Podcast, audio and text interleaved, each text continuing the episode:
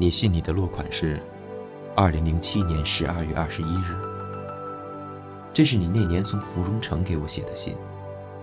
我很抱歉，现在才回你这封信。心一物，王维。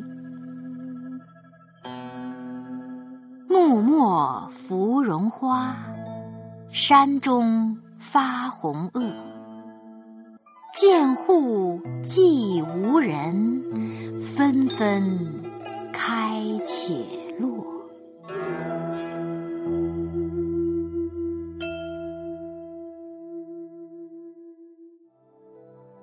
是啊，纷纷开且落。我想这应该是人生中的常态吧。在这两年的光阴，改变了很多。比如说我搬家了，比如说我爸妈的白发又多了几许，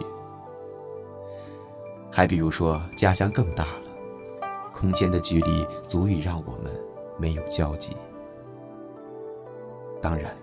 两年的光阴似乎也没法改变很多，比如说城墙边的野草，比如说钓鱼台的人声鼎沸。总之，时间总是以自己的步伐改变和带走我们，尽管我们有很多个不愿意与留恋。我想你应该忘了信里的内容。你在信里说：“我想看江南的氤氲和塞北的孤烟。”我不知道两年的打磨是否改变了你当年的初衷，或是这愿望仍然绕梁不绝。你还在信里说，你想永远留在这座精致的南国小城，当然你如愿以偿了。还有啊，你还提醒我，千万要有实现梦想的百折不挠，还要有实现梦想后的豁达与自在。你知道。当时我只花了五分钟时间就读完了你的信，但是你不知道，两年间我花了多少个五分钟去重新体会里面涌动澎湃的鲜活人生感触。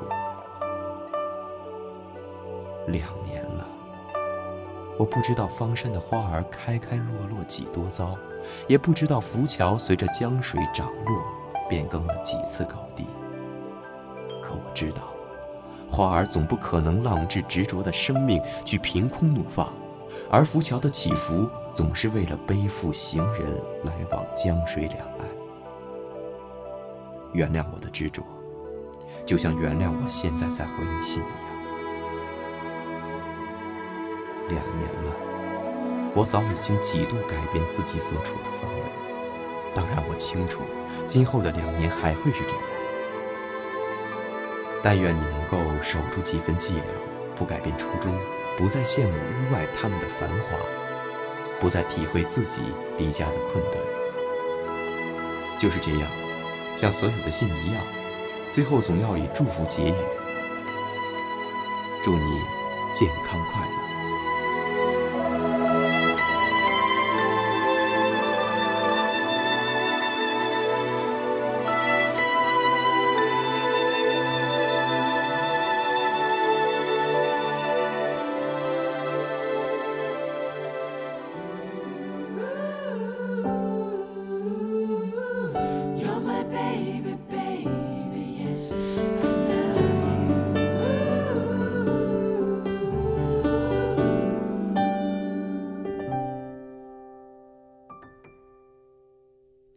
想吃，不想睡，当我知道我爱谁。请入睡，淹没我的眼，才知道爱会给人奇怪的感觉。你问我好不好？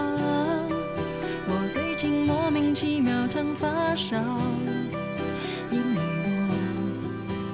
想你的时候，就感觉火山爆发，地动天摇。屋顶上有小猫，它唱着最难听的情歌，不成调。不怪猫害我整个晚上睡不着，只是不懂你的眼神怎么会奇怪地让我，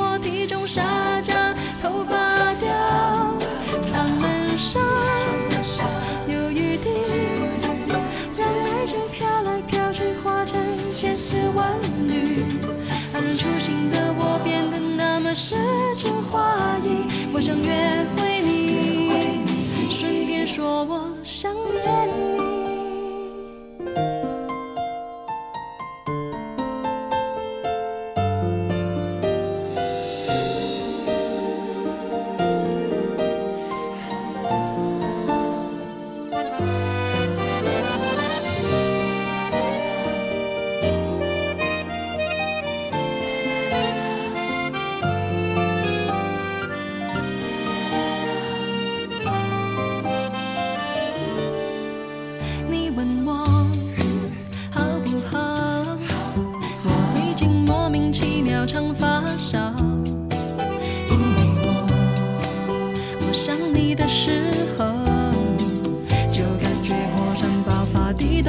屋顶上。